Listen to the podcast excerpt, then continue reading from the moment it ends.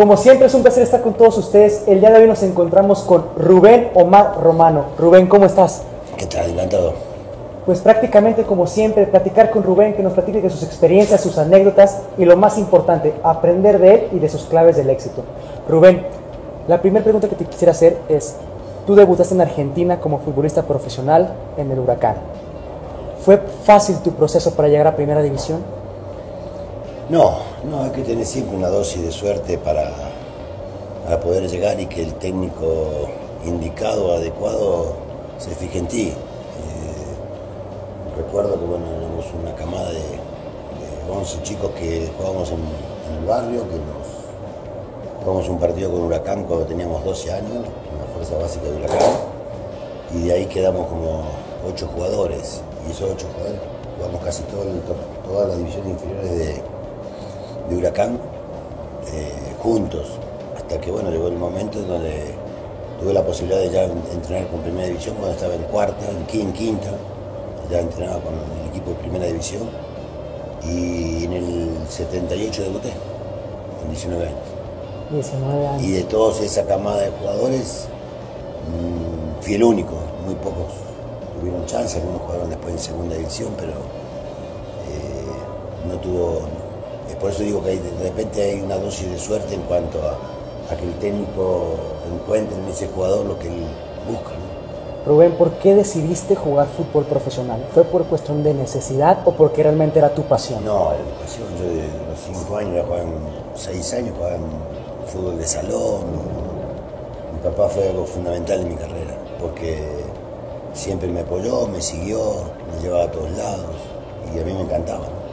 O sea, el apoyo de la familia es fundamental. Sí, sí, fundamental. fundamental. El padre, especialmente el padre, ¿no? que es el que te sigue a todos lados, que te lleva cuando sos chico.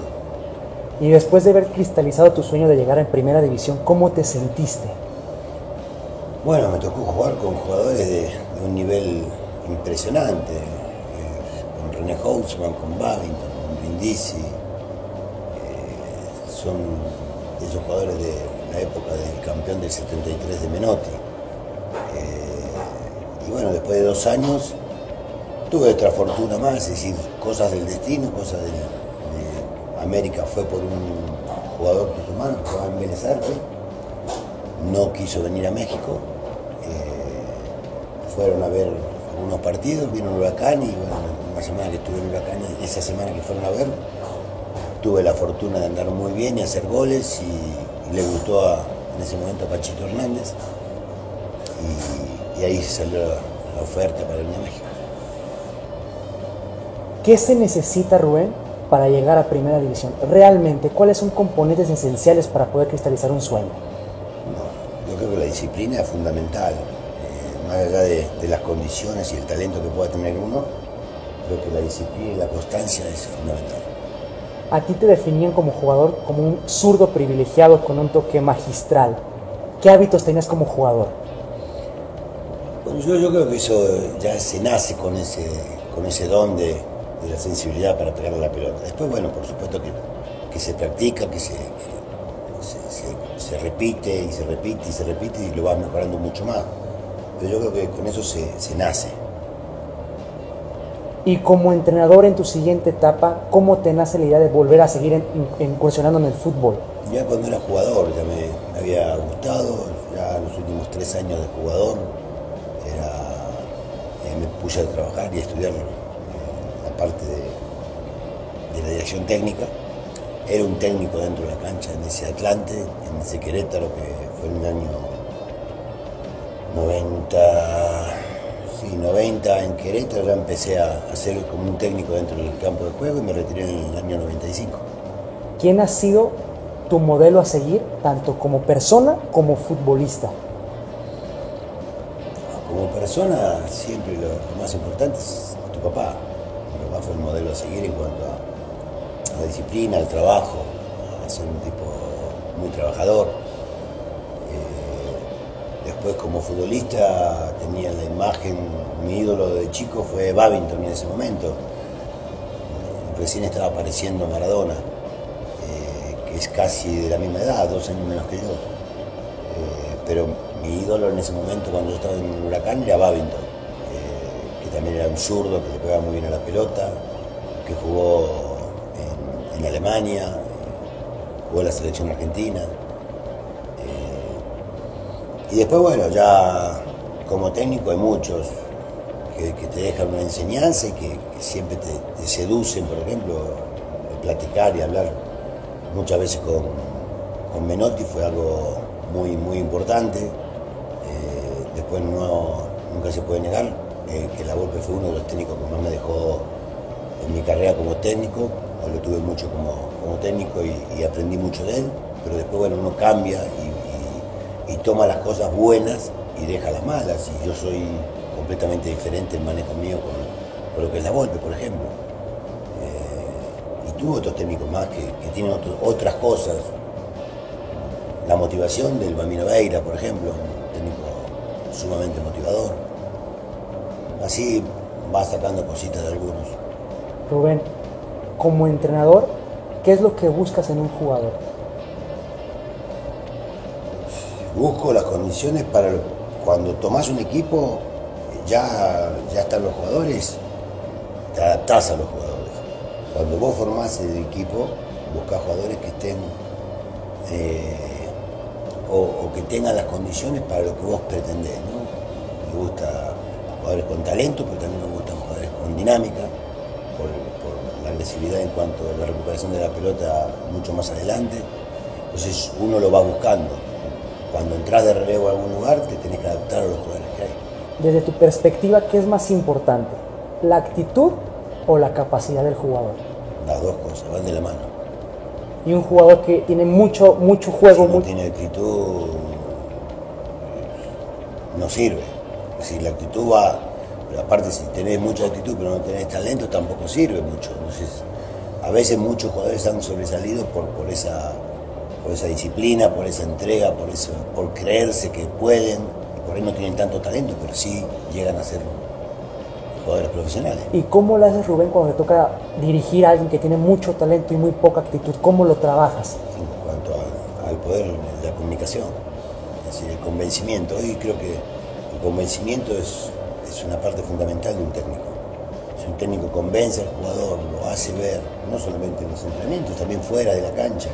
Si yo tengo la costumbre de que de repente entre 5, 6, 7 jugadores me los llevo a comer fuera y más allá de una charla normal de la vida cotidiana, hay momentos de que hablamos de fútbol y ahí empezamos a, tener una relación mucho más cercana para que, el jugador se, vea comprometido y entienda más lo que nos busca. ¿Crees en la psicología del deporte? Sí, sí, por supuesto. Eh, todo lo que puede sumar, creo. Y la psicología suma. En, en cuanto a... A veces el psicólogo tiene que ser el mismo técnico, entender y estar mucho más metido. Hoy no bastan con dos horas de entrenamiento, hoy tienes que trabajar mucho más para, tener un equipo bien. Eh, no solo las dos horas de entrenamiento de la mañana o las dos horas de la tarde, sino durante todo el día tenés que tener trabajo donde tenés que tener mucho más contacto con el, jugador. ¿En tus cuerpos técnicos contabas con psicólogos? No, pero han venido, he, trabajado con gente eh, que trabaja en relaciones humanas y, han trabajado conmigo. ¿Y te ha gustado su labor? Sí, sí, cosas que han sido positivas. ¿Crees que hay esa falta de empatía entrenador psicólogo o jugador psicólogo por la falta de, de que el psicólogo jugó, no haya jugado el fútbol profesional? No, no, por falta de entendimiento del jugador, porque no todos creen en eso. Entonces es mucho más fácil que sea algo en común con todo el equipo que agarrarlos individualmente. Yo creo que sirve mucho más. De repente algunos son mucho más accesible a eso y algunos son mucho más escépticos. Claro. Rubén, ya tienes demasiados años aquí en México y te ha tocado vivir muchísimos procesos. ¿Qué es lo que le hace falta al jugador mexicano para poder trascender a nivel mundial? Tenemos casos como Rafa Márquez, Javier Hernández, Carlos Vela, pero en su mayoría, ¿qué le hace falta al jugador mexicano? Es muy complicado decir qué es lo que le falta. Yo creo que hoy siempre ha habido muchas camadas de buenos jugadores mexicanos. Hoy hay una, por ejemplo de Manuel Puente fue otra importante. Y siempre faltó ese pasito para poder trascender un poco más. Eh, yo creo que hay capacidad, hay que entender que, que se den los tiempos y los momentos justos para dar ese paso importante. No creo que le falte mucho. Yo creo que el jugador mexicano ha mejorado mucho, hay un par de aguas de la llegada de Menotti en la mentalidad, en no tener miedo de jugar contra los grandes y fuera de casa. Y ahí dio un par de aguas muy importante, que después fue muy bien aprovechado por, por Mejía Barón, que también lo hizo, hizo ver que, que el fútbol mexicano, por ejemplo, en el área de Sudamérica, en la Copa América hizo grandes papeles. Ese pasito que estás diciendo tiene que ver con lo mental. Y puede haber algo de mental, porque se machaca y se machaca, que el quinto partido, que el quinto partido, sí puede haber algo de mental, pero eh, fútbol da muchas cosas, muchas sorpresas. El momento justo era contra Estados Unidos. Y pensabas que ya tenías ese quinto partido y de repente podés entrar muy relajado, pensando que sos superior y, y quedaste afuera en el Mundial con Aguirre, por ejemplo. Eh, el de Holanda jugaste un gran primer tiempo, gran parte del segundo, de repente una jugada que es media dudosa te cambió todo el partido. Entonces, no sé si pasa por lo mental, yo creo que pasa porque llegará el momento justo donde México da ese paso. Rubén, cumpliste el sueño de millones de personas de haber jugado profesional y después de haber sido entrenador. ¿Te consideras una persona exitosa y para ti qué es el éxito? El éxito es lograr tus objetivos, hacer lo que te gusta, hacerlo con pasión, eh, más allá de que en el mundo, en la vida normal, eh, es, el exitismo solamente ganar. Yo creo que no es solamente ganar, es solamente una perspectiva de la gente. Eh, llegar a finales, eh, más allá que el campeón ahora fue eh, Chivas, pero Tigre lleva cuatro años consecutivos estando siempre en los primeros lugares, como en su momento era Cruz Azul, que no gana el título, pero está siempre arriba. Entonces yo creo que no se puede lograr solamente o valorar solamente el título. Yo creo que hay que valorar muchas cosas más. A mí no se me ha dado la fortuna de ser campeón, pero bueno, he llegado a seis finales. Eh, y eso es un mérito y es un éxito importante para mí. Ahora tendré que buscar ese, ese logro que es no solamente para mí, sino para la gente. Claro. Rubén, ¿cuál ha sido tu peor fracaso como entrenador o como jugador? ¿Tu peor experiencia y cómo la superaste? Mi peor fracaso puede ser pero estuve dos meses nada más con América, pero fue porque algo diferente me plantearon, me plantearon que iba a estar esos dos meses con un equipo, creo que de los peores de, de la historia de América, eh, pero que iba a haber una reestructuración, pero que yo no sabía cuáles eran los manejos internos arriba, y el presidente que me lleva con toda esa reestructuración que iba a haber en esos dos meses, eh, se va del equipo y yo renuncio y me voy con él. Y la reestructuración la hacen con trayendo un técnico argentino y una directiva nueva en, en, América. Puede ser que fue el mayor. Después lo demás, en el último de Tijuana puede ser algo, pero fue muy corto el, el paso. Pero después todo los demás equipos, arranqué con un Celaya que estaba 99% descendido y lo salvamos. Eh, y como primera experiencia como técnico, y jugando muy bien al fútbol. Y después sí fueron muchos, muchos equipos de salvar el descenso, muchos equipos para pelear un lugar arriba, y una gran Copa Libertadores con, con Morelia, donde llegamos invicto hasta cuartos de final y se juntaron tres torneos, entonces realmente fracasos muy pocos en ese sentido. Y en lo personal, ¿cómo has superado tus experiencias de fracaso? No, tranquilo, por supuesto, con la desesperación. Por ejemplo, ahora llevo ya un rato sin dirigir, que es, que es un poco la ansiedad de poder estar nuevamente en un campo de juego. Se ha presentado la oportunidad hace 6, 7 meses atrás, cuando fue a América y Azul juntos, que, que, había la posibilidad, que charlé con, la gente de América, y de repente no se dio. Entonces, sí hay un poco de frustración en cuanto a por qué no se dio en ese momento, ¿no? Pero después, tranquilo, trabajando, preparándonos.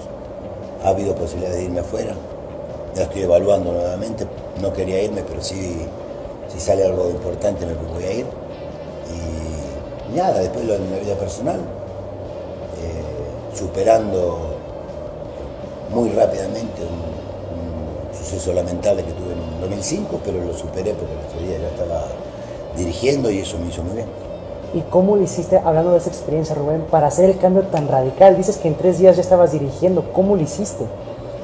porque era visualizar durante todo ese tiempo que estuve eh, apartado de la sociedad, visualizaba el momento de, salir un campo de juego. Eso es lo que te...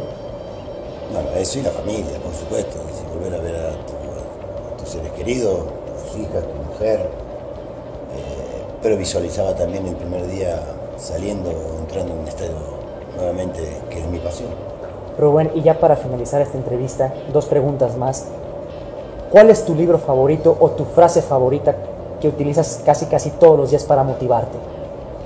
No, no, tengo libros. Leo muchos libros y especialmente leo libros, pero todos relacionados con, el fútbol.